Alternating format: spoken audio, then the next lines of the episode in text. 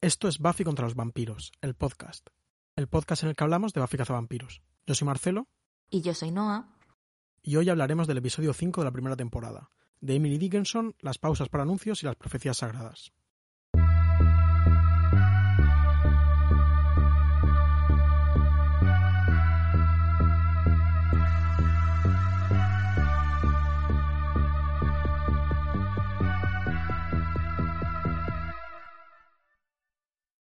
Hola Marcelo, ¿qué tal? Hola, no, pues muy bien. Aquí con ganas de comentar este capitulillo y a ver a ver qué tal nos sale. Estoy un poco, la verdad estoy un poco cansado hoy, pero creo que Hmm, vamos a poder hacerlo. Yo creo que sí. Estuve escuchando el segundo capítulo. Bueno, ahora es muy emocionante porque ya, ya como que tenemos, tenemos el- la diferencia horaria entre episodios que hemos sacado y episodios que estamos grabando. Y escuché el otro día el segundo capítulo y estamos absolutamente muertos los dos. Sí, ese fue un momento un poco crítico. La gente tiene que saber que ya lo habíamos grabado una vez. Era ese. ¿no? Que, que ya grabado una vez, pero sonaba muy mal y entonces lo repetimos y se nos ve que ya no tenemos muchas ganas de, contar los mismos chistes. Pero este es de momento la primera vez que lo grabamos, así que seguro que nos sale muy bien. Sí. ¿De qué capítulo vamos a hablar hoy? Eh, vamos a hablar de un capítulo que se llama Never Kill a Boy on the First Date. No mates al chico en la primera cita, creo que se tradujo en, en español. Es el capítulo quinto de la primera temporada y se emitió el 31 de marzo de 1997. Me gusta que el título es como un mandamiento y realmente es mm, todo lo que va a aprender Buffy en, en este capítulo, que va a ser bastante mm, triste y oscuro. Sí, y además es como que el momento, el clímax emocional del final del capítulo es eh, Giles diciendo no tiene un manual, pero en plan como si tuviese un, man- si tuviese un manual de, de la caza vampiros, eh, pues este sería uno de los, de los mandatos.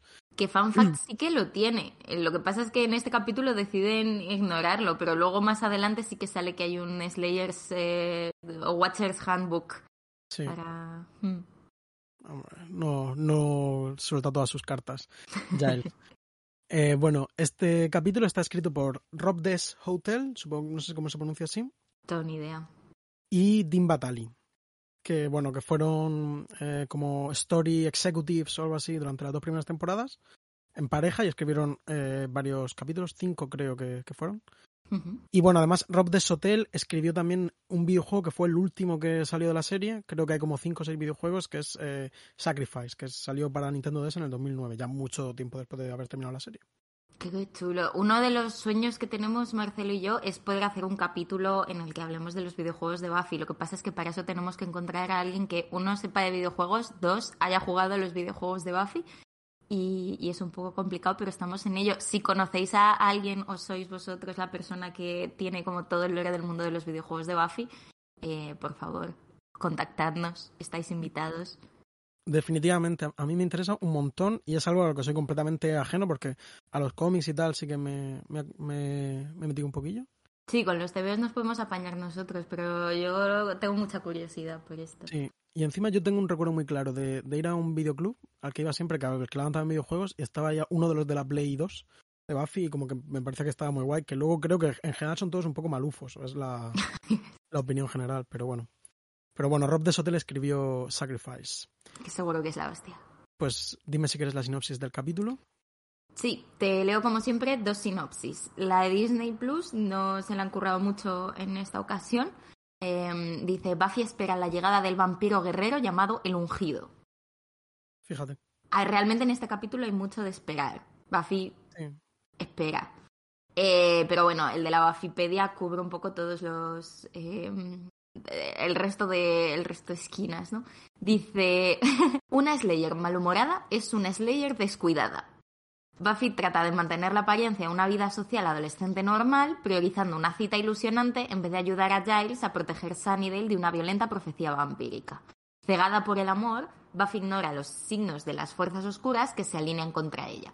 Mientras ella está embelesada, el máster está planeando su destrucción e invoca al ungido, un gran guerrero vampírico que es el arma más poderosa que tiene contra la cazadora. Bueno, aquí ya los dos, las dos cosas que pasan en este capítulo, que es que mm, el máster eh, despierta al ungido y Buffy pasa y quiere ligar, pues están. están recogidas. Y bueno, va a ser también como la estructura de, de este capítulo, que bueno, no, a ti qué, qué te ha parecido en general.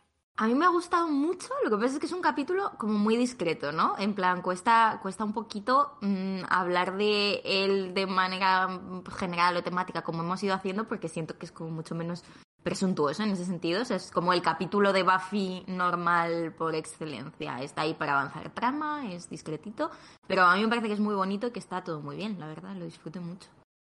Sí, a mí me parece como muy, eso, como muy humilde, un capítulo muy humilde, muy basado en la trama, no tiene grandes momentos especialmente memorables, salvo unos cuantos que comentaremos, que en verdad tiene, hay algunos muy icónicos, pero yo mientras lo veía era como que, eh, te lo he puesto en el guion, como que de repente sonreía la primera escena con ella peleándose en el cementerio, que es algo que todavía no hemos visto en la serie, que pasará mucho y tal, y es como, joder, es que esto es, ¿no? Esto es lo que, lo que me gusta de la serie y está como ya aquí. Justo, justo, súper Buffy. A mí hay momentos, la escena, por ejemplo, el, eh, todo el final, toda la escena de la batalla de la cripta me parece una de las más icónicas de, de, la serie, dentro de que el capítulo en sí, yo de Lowen este ni me acordaba y como que en general hay muchas cositas que me han pillado desprevenida, pero es que luego tiene muchas cosas que son no sé, son muy chulas. Sí, es un poco Scooby-Doo, me da la, la, energía como de todo ese final del capítulo, sí. cuando van a la cripta y van todos corriendo, así vestidos con su... Por cierto, me encanta que la, la cazadora esta de ante rosa que lleva Buffy... Bueno, creo que la suya es como más de terciopelo, pero eh, me hace mucha ilusión porque mi abuela me sacó el otro día unas cazadoras que tenía por ahí viejas y me dio una cazadora rosa que es súper parecida Parece a esta cazadora de Buffy y entonces ahora hago cosplay de...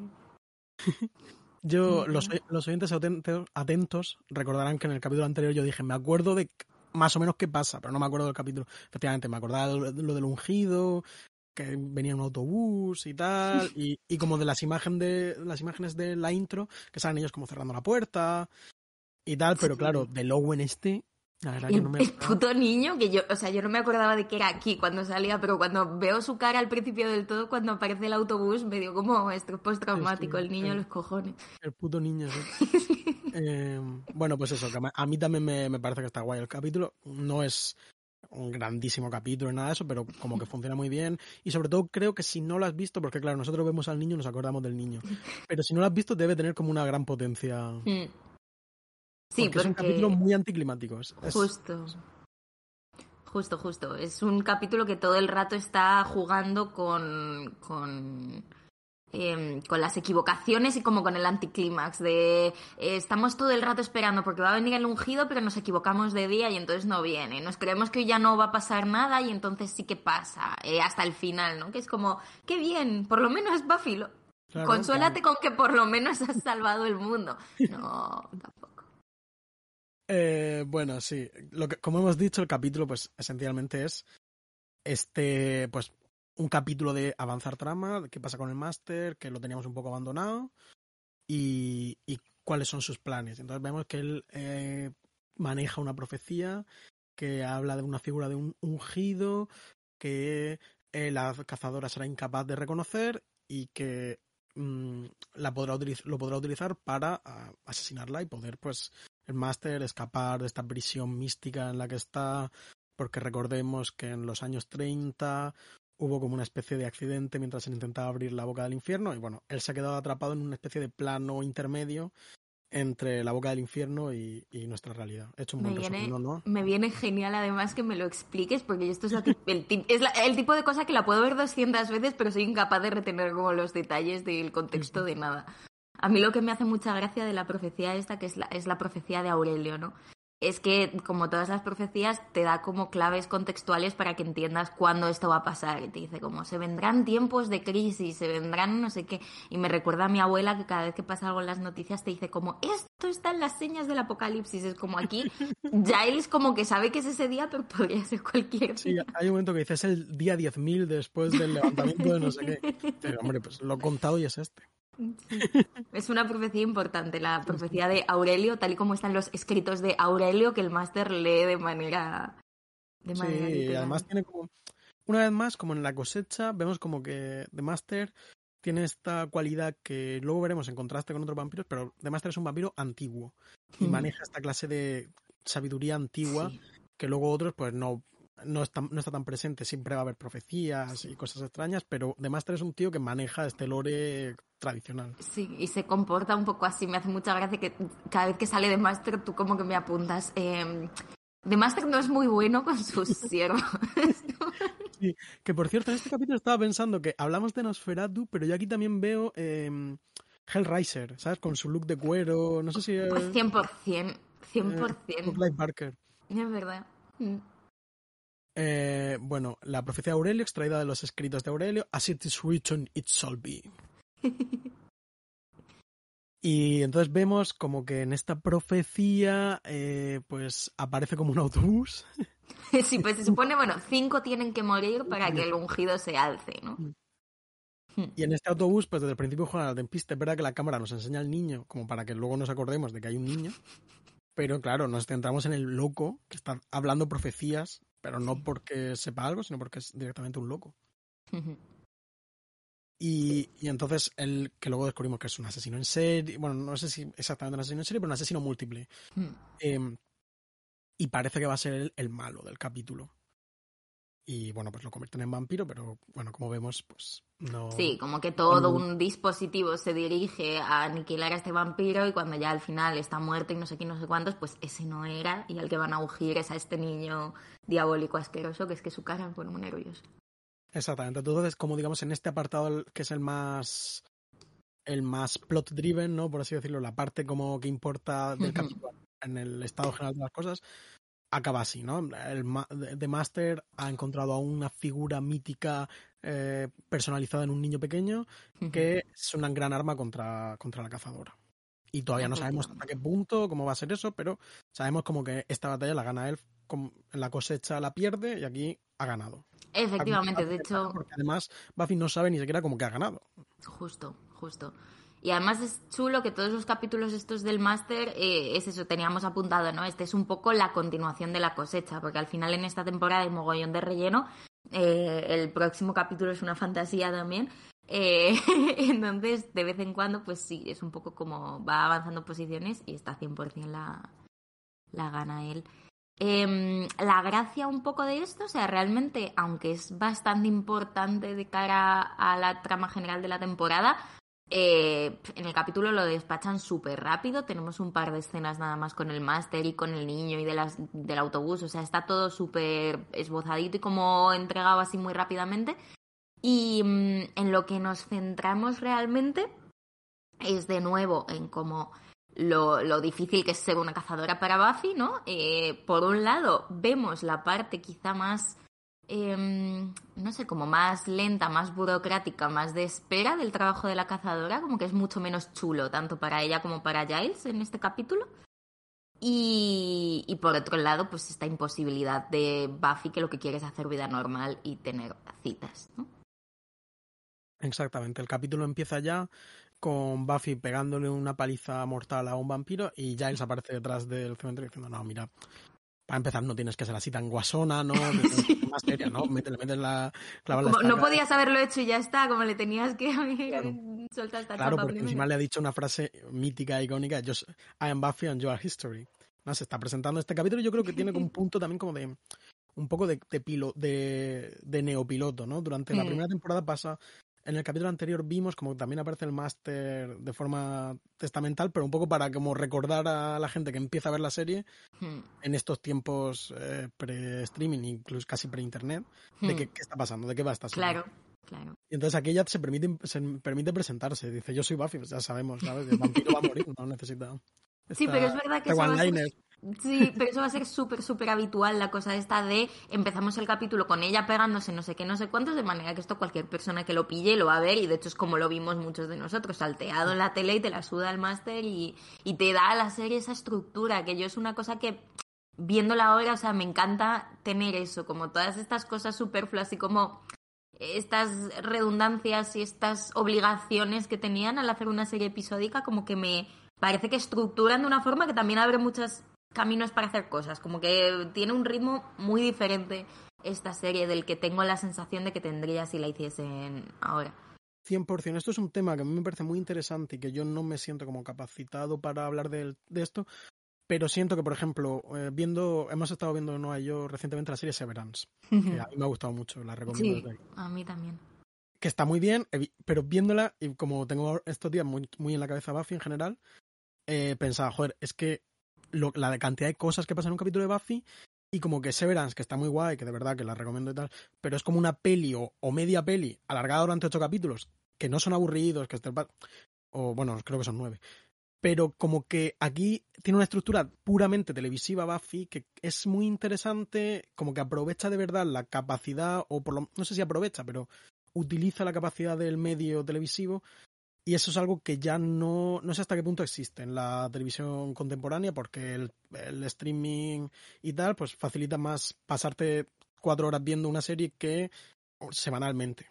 Justo, sobre todo en los dramas, porque me da la sensación de que al final, pues bueno, si tienes una sitcom como que igual te obliga más a mm, buscar como, pues eso, tramitas autocontenidas tal, y entonces yo qué sé, te pones un telazo y pues cada capítulo es más o menos una cosa, pero es verdad que en el momento en el que hay eh, pues una trama general que lo une todo como de Master. Siento que todas estas series, y además es una discusión que estaba teniendo después con otra amiga, ¿no? Que decía, como es que le sobran tres capítulos. Y yo estaba en plan, a mí al revés, como que me faltan diez capítulos, pero más rayadas, ¿no? Yo estaba pensando mucho en Perdidos mientras veía Severance. Que, que de nuevo, o sea, que me ha gustado un montón y entiendo que al final las, las dinámicas son otras y yo tampoco sé si me habría apetecido en el contexto en el que yo estaba viendo Severance, pues una serie igual que tuviese otra estructura, pero que siento que eso, eh, un perdido, es un tal y un cual, pues te, al final te obliga a buscar otras cosas con las que, con las que, pues, perder el tiempo, pero de una manera muy productiva. Otra cosa muy interesante de esto es como la, el uso de, del corte a publicidad.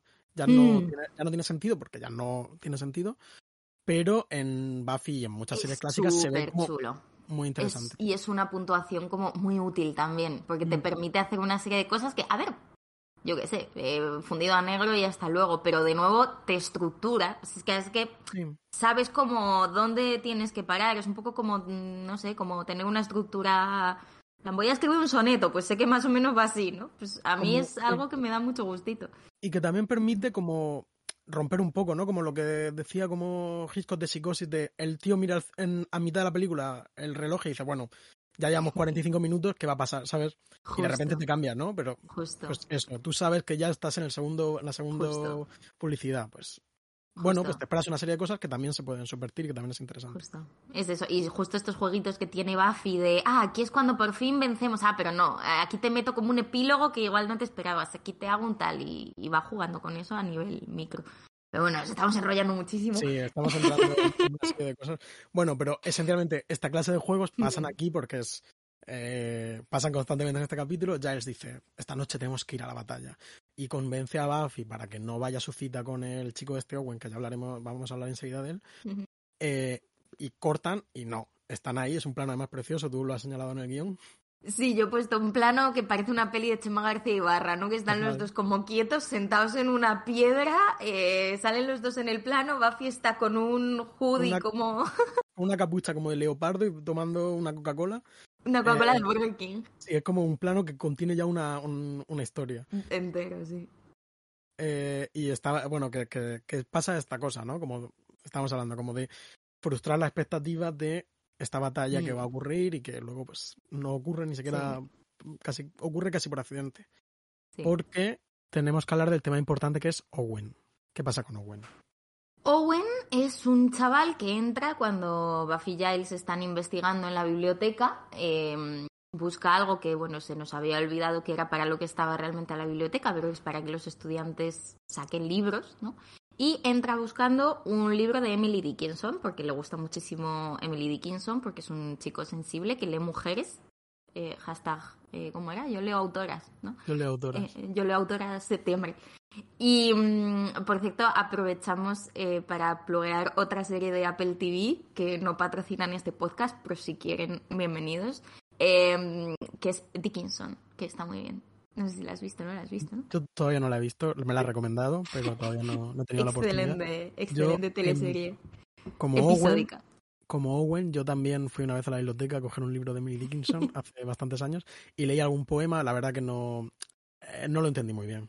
No, no, tengo ningún problema en reconocerlo. Eh, entonces ahí se terminó, pero vamos, he leído alguna cosa de ella. Yo justo he, estado este mes leyéndome así la, la antología mm, básica de, de Emily Dickinson. La verdad que me ha gustado muchísimo. Te recomiendo que desde tu adultez y desde tu nueva masculinidad te aproximes a esta autora que, como dice Giles, es bueno, bastante buena para ser, y le dice Buffy, para ser una mujer, y dice, no, para ser americana. sí. Que por cierto, eh, también otra, bueno, en fin, que sale, tiene, una, tiene mucha importancia en la, bueno, mucha importancia, tiene una cierta relevancia en Poeta Chileno, el libro, eh, la novela de Alejandro Zambra. Ah, sí, que me ahí. aparece prominentemente Emily Dickinson. Ah, pues mira, otra razón. Así que también iba con ganas, la verdad que me hizo el capítulo porque estaba pensando en Emily Dickinson cada uno con lo suyo. Eh, pues eso, este chico eh, así bastante guapete, como apuesto, rubio, alto, fornidillo, con poca pinta de leer Emily Dickinson, entra, porque tiene así pinta como muy jock de instituto, pero realmente pues va como... es un chico sensible y tal. Em, pues eso, entra, busca un libro, no sé qué, le extraña mucho ver a Buffy en la biblioteca y ya empieza como... Él tiene un rollo que es bastante dulce y es simpático, o sea, como que en ningún momento es el típico gilipollas ni nada y más o menos entiendes que le mola a Buffy, pero a la vez es como un rollo muy chungo que no mola nada, ¿no? De, de, uy, qué raro, tú en una biblioteca. Jamás me habría imaginado que estuvieses aquí porque eres tonta. Y ella como, ah, que te fijas en mí, te imaginas dónde puedo estar. Es como, bueno. Que, en que yo creo que la serie se burla mucho de Owen. Quiero decir, no es definitivamente, porque luego Owen se saca un reloj de bolsillo. Sí, sí, sí, sí, sí, sí. El, el, Owen, sí, sí, sí, totalmente, Es un auténtico personaje. Es un personaje. Es un poco, teníamos apuntado que es como la versión cutre de, de Ángel, ¿no? Es como un intenso que está brudeando todo el rato de una manera que es atractiva para las chicas, pero que la serie ve como esta, como un misterio también. O como una táctica muy fácil. Sensible aunque varonil, como dice Willow. sí. Y luego dice, he can breathe for 40 minutes straight. Em, y nada, pues bueno, él es como el prototipo del chico así, pues sapiosexual cutre al que no le gusta la frivolidad, él le gusta como las chicas que piensan, pero sobre todo le gustan las chicas a las que él le puede, les puede explicar todo lo que piensan. No sé si has visto la serie You, la de Netflix, esta que va... Ah, bueno, pues otra serie que va como de un psicópata, no sé qué, no sé cuántos, que es como el mismo rollo de, oh, veo a esta chica en una librería y empieza a tener como todas estas fantasías de que ah, habla de que va conmigo y somos, no sé.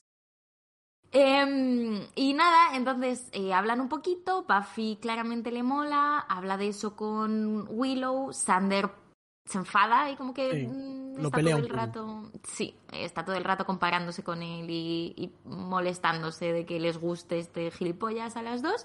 Em, pero un poco lo que sí que es importante no más allá de que el chico nos guste o no es que pues Buffy quiere tener el, privilegio de ser como una chica normal de de ser como una chica normal de, de su edad y salir con chicos y no puede porque tiene que trabajar. Exactamente, a mí, que, a mí me mola como ese momento de la serie en el que está hablando con, con el tío y el tío habla de que odia la frivolidad. Hmm. Y ella precisamente lo que está haciendo, aunque esté manteniendo una conversación intelectual sobre poesía, está siendo frívola porque su deber eh, para con el mundo es no estar haciendo una cita. Entonces ella tiene que, está como compensando qué tiene que hacer para gustarle con estar con él. Y ese momento me parece guay, ¿no? Sí, pero que además también es parte de lo que, o sea, el tío está todo el rato en plan, es que las chicas solo piensan en ligar, es que no me gusta nada que la gente sea frívola, pero luego es todo, es todo mentira, o sea, a mí no, o sea, Owen, somos cero fans de Owen en, este podcast. está nada bien. Es un tonto, a mí me recordó mucho la parte en la que están en el bronce tomándose algo y él le está explicando a Millie Dickinson, o sea, vamos a volver todo el rato a Millie Dickinson, lo típico de que tienes una cosa con la que hablar con la persona con la que estás. Em, me recordó mucho a, Disco Café, en plan, esta canción de Caviria. Hola, aquí Marcelo editando desde el futuro. Eh, por alguna razón, supongo que porque el bronce es una cafetería, decimos que la canción se llama Disco Café, que es una canción que existe, pero nosotros nos estamos refiriendo a otra canción de Caviria que se llama Si pudieran hablar. En fin, se nos fue la cabeza y la verdad que como es amiga y tal, pues nos ha dado un poco de vergüenza el error. Eh, pero lo queríamos conservar porque creemos que es gracioso y es interesante. Así que nada, hasta la próxima. Eh, sí, bueno, Caviria es una amiga del programa, sobre Sí. todo amiga nuestra, y tiene una canción muy buena que se llama Disco Café, que habla como sobre hombres en ambientes de fiesta, explicándole cosas a, a la protagonista de la canción. Y bueno, muy divertida, la recomendamos. No suena al bronce, así que no va a sonar en este capítulo, tenemos otra canción preparada, pero igual Caviria tiene alguna canción adecuada, eh, Mm. le echaré un ojo. La gente que, que escucha este programa no tiene ni idea de la cantidad de horas que yo estoy dedicando a escuchar música de los 90 que no, que no le gusta a nadie. No me gusta ni a mí. Para meterla en el podcast. Para meterla en el podcast. Veremos cómo sale el próximo disco. Sí, cuando llevemos una temporadita o algo así, liberaremos, yo creo, la lista con las canciones que hemos ido metiendo y la iremos actualizando. A mí la verdad que es que sí que me gusta mucho, o sea, pero porque ya me cojo como la parte, ya estoy con la parte seleccionada. Entonces, Claro, claro, claro. Las que, las que están sonando de momento me gustan. Igual la que hoy suena no mucho, pero. Pero es que. Em, Bueno, bueno. Sí, el capítulo de las digresiones. Yo, eh, pues nada, que no nos gusta Owen, era un poco el point, ¿no? Que a Sander tampoco, entonces en este capítulo sí que nos gusta Sander, aunque de vez en cuando le suelta algunas cosas. Eh, otro problema que va a tener este capítulo eh, es que Buffy cae víctima de pues eh, cierto tipo de conductas que tampoco son muy propias de Buffy, ¿no? Que son más asociadas a esta adolescente normal que está encarnando o intentando encarnar Buffy en este capítulo. Em, que es cogerse una enemiga némesis, que en este caso es convenientemente Cordelia, que como es una tonta, pues en teoría no pasa nada, pero las cosas que dice Buffy o la manera en la que Buffy se opone a Cordelia sí que son así pues como sexistas, ¿no? Y como que le hace la de, uy, qué caderas tan grandes tiene Cordelia, o. ¿Qué cojones? Pero. Eh, bueno, en una serie en la que nadie tiene caderas, ni Cordelia, ni, ni nadie, ¿no?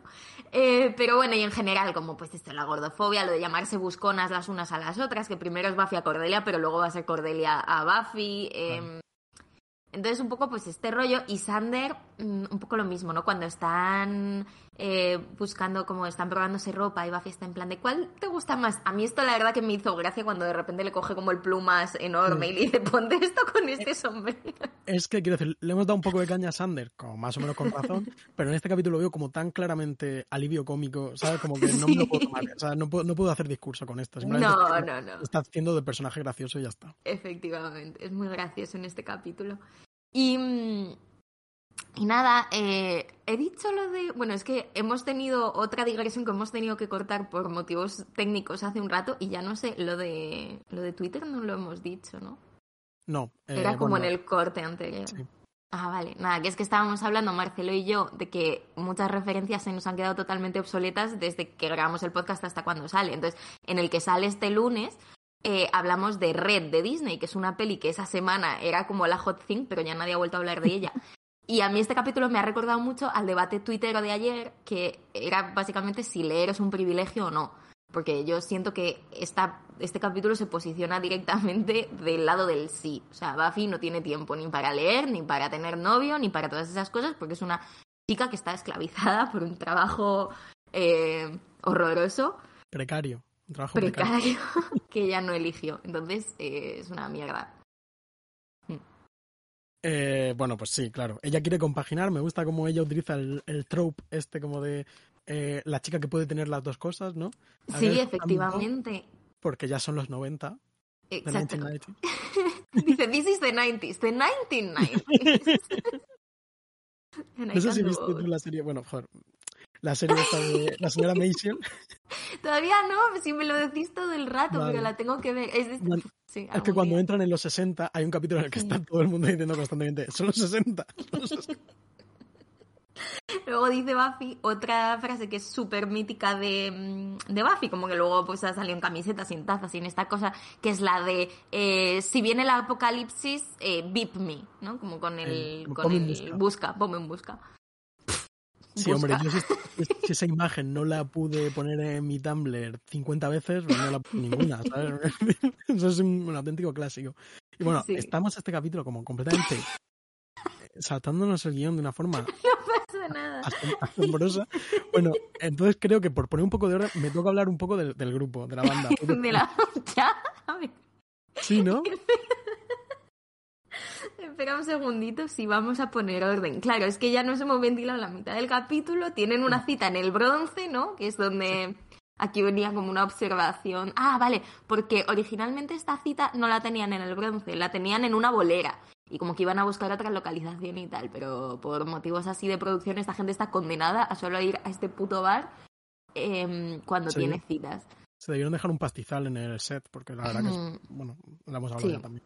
Sí, Pero yo nunca he estado en un bar así, jamás. Muy, muy, muy intenso. Sí, Entonces, entonces sí, ¿quién, ¿quién canta? A mí me llamó mucho la atención como el rollo de, o sea, por alguna razón, hay veces que canta la peña en el broncín y la miro y a esta tía como súper lánguida con su abrigo y como altísima, haciendo movimientos extraños, mm, como súper malasañera, me llamó mucho la atención. Es que la apuntan más de lo normal, en plan la cámara. La Mm. cámara la quiere. La cantante, que no, creo que no ha apuntado el nombre, es que es actriz también muy. Como, bueno, perdón, como el chico Owen, que es Christopher Wiel, que yo digo, este tío tiene una cara de. Tiene que salir en algo. Pues, ha trabajado en capítulos concretos de series hasta antes de ayer, en plan, sigue trabajando, pero yo no lo he visto en nada, vamos, no ha tenido ningún papel relevante. De hecho, Claro, si te metes como en las webs, el papel más relevante del que se suele hablar es este. pobrecito. Sí, Oh. pero tiene como cara de, de esa época, ¿no? Podría- Sí, sí, sí, totalmente. pues, la cantante de Velvet Chain, que no tengo el nombre apuntado, lo siento, eh, también tiene un desarrollo similar, ha salido en series. Y bueno, que es un grupo que se funda en el 93 y que supuestamente sigue en activo, aunque eh, no tocan en directo desde el 2007, según dice la Wikipedia. Pero parece que estaban trabajando en un disco nuevo cuando eh, uno de los principales miembros y el marido de la cantante también eh, falleció hace un par de años, en 2020. Ay, pobre. Sí, la verdad que sí. He, he leído el obituario que ella escribe como en, en el blog del, del grupo. Y bueno, pues triste, la verdad. Eh, bueno, el caso es que al parecer este grupo tuvo un, mucho seguimiento por parte del fandom.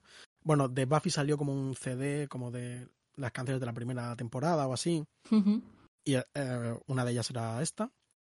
Y ellos sacaron en el 99 un EP llamado The Buffy EP. EP, supongo. Y que tienen una canción que es como una especie de pseudo theme song que crean para Buffy, que se llama Buffy Sister Slayer, que es la canción que va, que va a sonar en este esto, y que es un poco rara. No la escuchéis mucho si no habéis visto la serie, porque hay un momento que mete spoiler de la segunda temporada, pero eh, está graciosa. En plan, yo no, no sé muy bien cómo definirlo, tienen así como un rollo, como muchos grupos de que tocan el bronce, como eh, etéreo, eh, eh, trip hop, eh, cosas así, pero bueno, ya lo- luego lo escuchamos. A Aquí mí me tengo una- parece. El, el título me parece una excelencia excelente. Sí. Entonces, Eh, mientras, mientras están teniendo esta cita, llegan eh, Sandra y Willow, que me hace mucha gracia, como este rollo, como de momento Screwball. Sí, en que no que- lo apuntamos ninguno de los dos, pero es muy gracioso. Es muy, muy, muy gracioso. Sí, a, a- mí sobre todo me hace gracia la cara de Pánfilo que tiene el Owen, que no se entera de nada. ¿Cómo? Que, que Ángel es de tu trabajo y tú tienes que ir a... a- Porque claro, llega Ángel, que por cierto llega muy guapo. O sea, la verdad es que aquí le, le concedemos el, el crash a hombre, guapo. Em, llega Ángel así como, como muy guapo y un poco como la versión chula de, de Owen, ¿no? O sea, de realmente aquí... 100%. Que hay una parte también bastante... mm, eh, siendo que el foreshadowing más grande que se ha hecho de este tema hasta el momento, que es cuando Giles se entera de que Buffy va a tener una cita con, con Owen y le dice, eh, es un problema que salgas con chicos que no saben que tú eres de Slayer, porque como nosotros mm, te entendemos, pero igual esta persona no te va a entender o la vas a poner en peligro tal. Que yo siento que de alguna manera, pues enfoca, ¿no? Hacia, hacia esta otra persona del mundo sobrenatural que de momento solo llega, le da como la tarjeta de lo que va a pasar ese día y se pira. Y, mm, y eso, y entonces, claro, Ángel viene, intenta advertir a Buffy de que mientras pasaban estas cosas, el loco de Giles se ha ido a la morgue porque ha visto, que esto es también bastante gracioso, ¿no? Ha visto en un periódico accidente de autobús, cinco muertos, y ha dicho, tate que, que estos son los Ojo, los cinco, cinco. los cinco del ungido. Entonces, se va por si acaso, pero como ya es la tercera vez que intenta hacer algo y no es, pues se piensan que realmente no va a pasar nada. Buffy le ha dejado solo, por así decirlo. Y eh, Ángel va a avisar a Buffy de que no, no, que hoy hay movida. Y entonces Buffy le dice a Owen, ah, no, este es un chico que conozco del trabajo. Y el otro le dice, pero tú trabajas. Y aparecen a la vez corriendo Willow y Sander y le dicen en plan de, ay, ¿qué hacéis aquí, chicos? Y dice Ángel, supongo que lo mismo que yo. Y ellos dicen, "Mm, ahora somos novios y nos vamos a ir de cita todos a la morgue. Y entonces se raya muchísimo el Owen, Buffy no sabe qué hacer, nadie entiende nada, llega un punto en el que como, bueno, a, Owen le pone muchísimo lo de irse al cementerio de cita. Es mórbido, es mórbido. Es mórbido. Y entonces nada, pues ahí se resuelve, pero es que me hace mucha gracia como ese plano, ¿no? De Sander y Willow abrazados, súper juntos, diciendo en algún momento tenía que pasar. Es una, una, situación súper divertida, yo me estaba riendo un montón. Y bueno, en la morgue vemos que a mí lo que, lo que te he puesto, que me recordaba que leí hace poco la Salem Slot, uh al día con los vampiros. Excelente novela de Stephen King, están saliendo muchas recomendaciones. Sí, sí. Eh, hay un momento que también hay un médico y están como en un depósito de cadáveres y, despierta un vampiro y me recordó como a ese. No creo que sea una referencia y supongo que debe haber 800 en la literatura vampírica de este tipo, pero yo como la verdad que soy completamente ajeno a, los vampiros salvo por Buffy mm. y dos pelis, eh, como que me recordó a eso. Muy Es, como un, sitio súper guay el, el, depósito que creo que bueno no debe salir mucho más. No, a mí me suena mucho de este capítulo.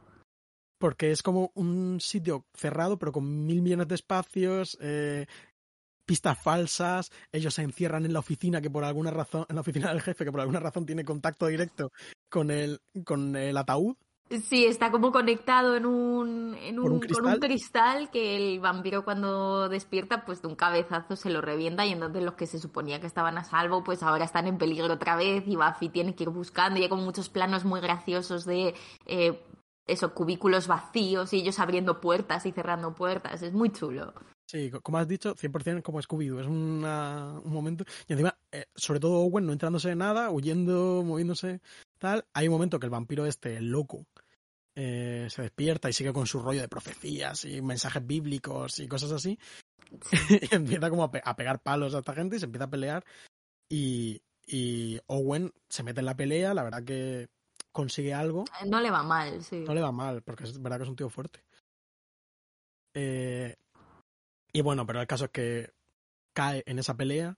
Buffy, bueno, se pone furiosa, porque cree que la han matado. Ah, bueno, claro, es que le dan un, cabezazo que tú dices, ni de coña se ha muerto, en plan, sería como la persona más débil de esta serie si se muriese, pero Buffy piensa que se ha muerto y entonces le empieza, You killed my date. Y como que la venganza la... Le da fuerzas. Mm, sí, le da fuerzas.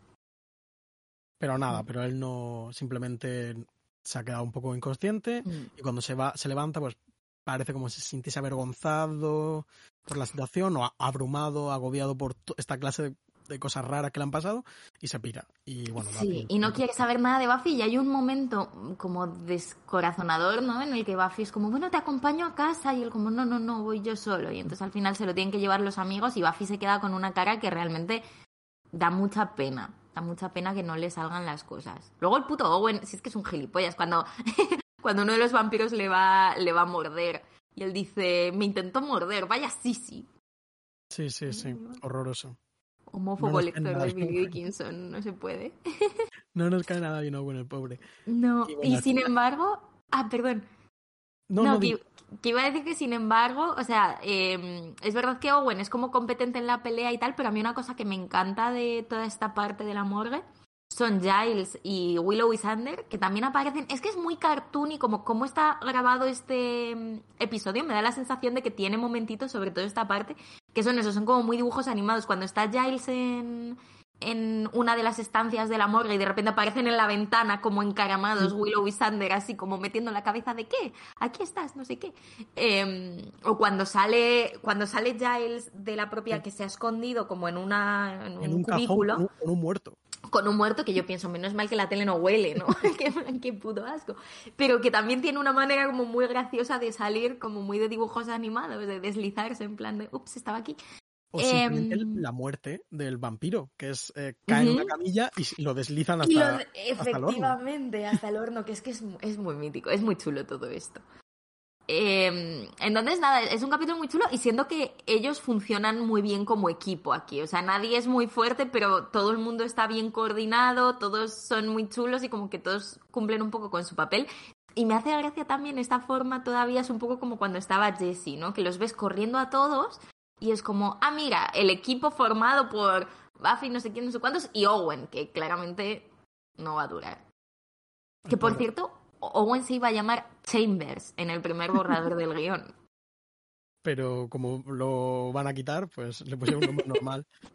Efectivamente. Ya es running gag de la serie. Y bueno, al final hay como una última escena en la que Owen se acerca a Buffy y como que o sea, de repente se ha convertido en un adicto a la adrenalina, este chico calmado, lector y tal, se ha vuelto un adicto a la adrenalina y dice que le apetece salir con Buffy a las 3 de la mañana a buscar una pelea en un bar.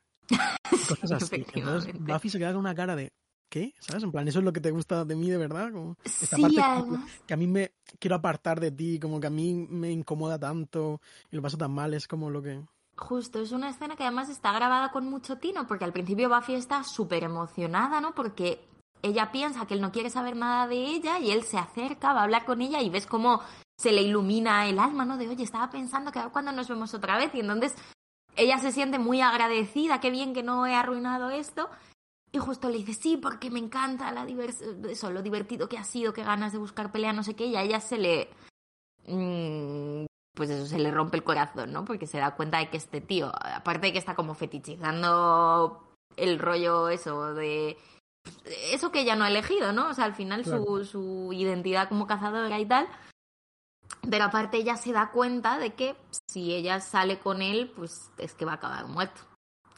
Exacto. No, dice eh, Giles, eh, Willow, Sander, todos saben que no es ninguna broma, ¿no? En plan, lo hacen y tal, pero no es ninguna broma. Y es un tema que eh, aparecerá luego en otro, que es uno de mis capítulos favoritos, todo esto como de... Hay un capítulo en el que un chico que también tiene una especie como de vínculo emocional con Buffy, eh, como que está muy obsesionado con el mundo de los vampiros. Entonces como que... Bueno, ya lo llegaremos, es uno de mis favoritos. La segunda Yo no sé qué capítulo es. Pues lo veremos y a ver si me Vale. sigue gustando. Pero como, que, pero como que me parece un tema interesante, ¿no? Como que Hmm. Buffy atraiga también a un determinado tipo de tío normal, ¿sabes? Eh, a la que le atrae pues esta vida peligrosa que lleva ella y que ya no, para ella no es ninguna... Justo. No le hace ninguna gracia, ¿no? Justo. Y hay un momento bonito en el que Giles eh, reconforta un poco a, a Buffy con todo este tema y la verdad que es muy bueno porque él a veces... Bueno, nunca, nunca se pasa de duro tampoco, pero sí que eh, durante el capítulo ha sido como la figura estricta que no quiere que Hmm. salgan con gente y que le Bueno, echa la bronca. Le echa un poquito la bronca, pero a la vez yo sí que siento que él es bastante tolerante y comprensivo con la situación en la que está Buffy. Como que en ningún momento le da una reprimenda ni es como si estás obligadísima a venir conmigo. O sea, él no entiende muy bien por qué ella prefiere hacer estas cosas, pero tampoco se interpone mucho en su camino. Sí, totalmente, pero como que representa la autoridad, entonces Sí. es bonito como que él eh, se ponga hablando, ¿no? Con ella. Claro. No, no, lo estás haciendo súper bien, en verdad. Eso me encanta, eso me encanta cuando le dice como, no, no, eso, lo estás haciendo, de momento estás, estás haciendo muy buen trabajo como cazadora. Incluso habla un poco, esto ya es un poco más nerd, pero habla un poco como empezamos a saber algo de, de los Ujú. Watchers, que su padre ya era un vigilante, su abuela era otra vigilante. Sabremos mucho más de este tema. Al parecer en los cómics hay un poquito de referencias a... explotan un poco esta, esta idea. Sí, os las apuntaré en las notas porque hay como tres TVOs específicos en los que se habla más de. Porque habla de cosas Giles que sí que no vuelven a salir, que es como que él quería ser piloto de aviación y que. Bueno, una serie de cositas que, que en los cómics están. Pero eso muy... La verdad que eh, un final muy bonito, quiero decir. Hmm, Eso, porque Giles es como muy bueno con ella y la verdad que a mí me, me emocionó. Sí.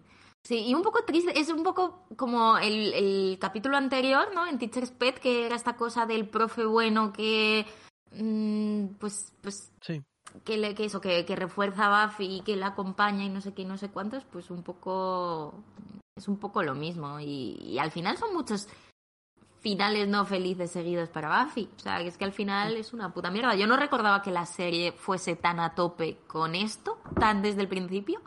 Yo pensaba que era una cosa más como de la quinta sexta temporada, de ya soy mayor y me rebelo contra esto, pero no, o sea, desde el principio es muy difícil para ella. sí, la verdad que sí. Es, tiene como ese, ese punto dramático desde el principio. Yo recuerdo muchos capítulos que tienen como ese final muy downer, ¿sabes? De, Mm. Pero es verdad que, que parece que pega más en la segunda mitad de la serie que, que en esta. Mm. Veremos. Haremos ya la cuenta de, de esto. Y vamos al momento favorito de todos, la, la cuenta de, de los muertos.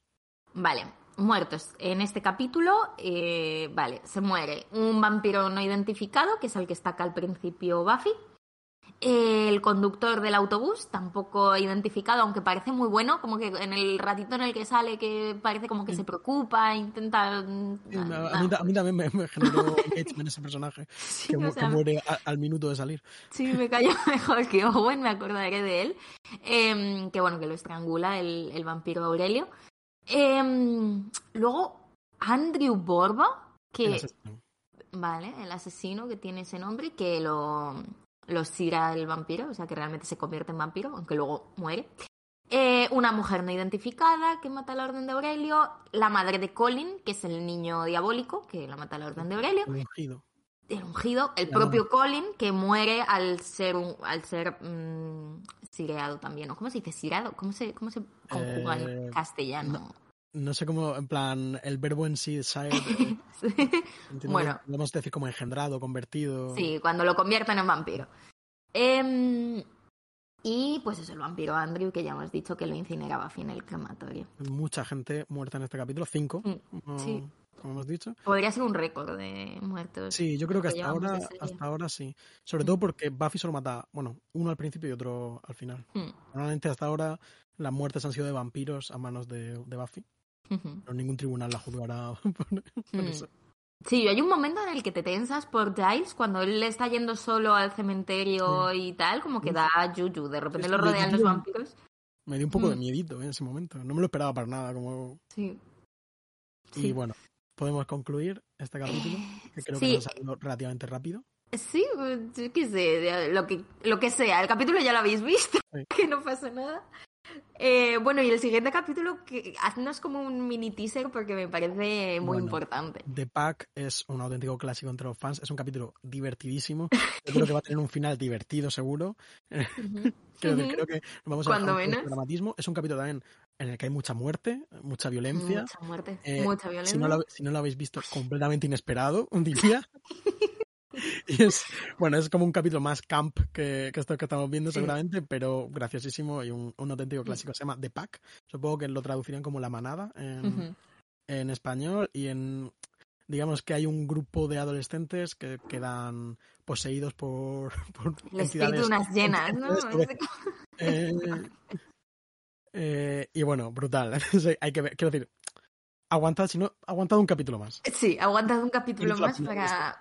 Sí, o sea, siento que este es el capítulo que marca la identidad de la primera temporada, de esto cuando luego recordéis con nostalgia, ay, ¿te acuerdas cómo era esa primera temporada y la serie ya no es? Este es el capítulo. Y yo siento que cada, cada temporada tiene como dos o tres que son este. Estoy pensando, por ejemplo, luego en el capítulo Anne, o como capítulos que son Mm. muy importantes. Este capítulo, nadie que vea la serie y que no recuerde el momento en que vio este capítulo. efectivamente. En plan, es eso, no es la gran obra maestra de, del audiovisual que estamos hablando, pero es el No, capítulo no. súper divertido. Tiene unas guasas, sí. Tengo muchas ganas de comentarlo contigo, ¿no? Sí, la verdad, muchas ganas. Bueno, pues nada, muchas gracias por escuchar. Eh, espero que os guste la canción. Eh, ¿Cómo era? Buffy, She's Buffy the Slayer. Slayer de Velvet Chain. Eh, igual ya está empezando a sonar. Así que nada, hasta la próxima. Hasta luego, Buffy contra los vampiros es un podcast de Marcelo García y Noa Benalal. Podéis escucharnos en iBox, Spotify y Apple y escribirnos lo que queráis en la cuenta de Twitter arroba Buffy Podcast.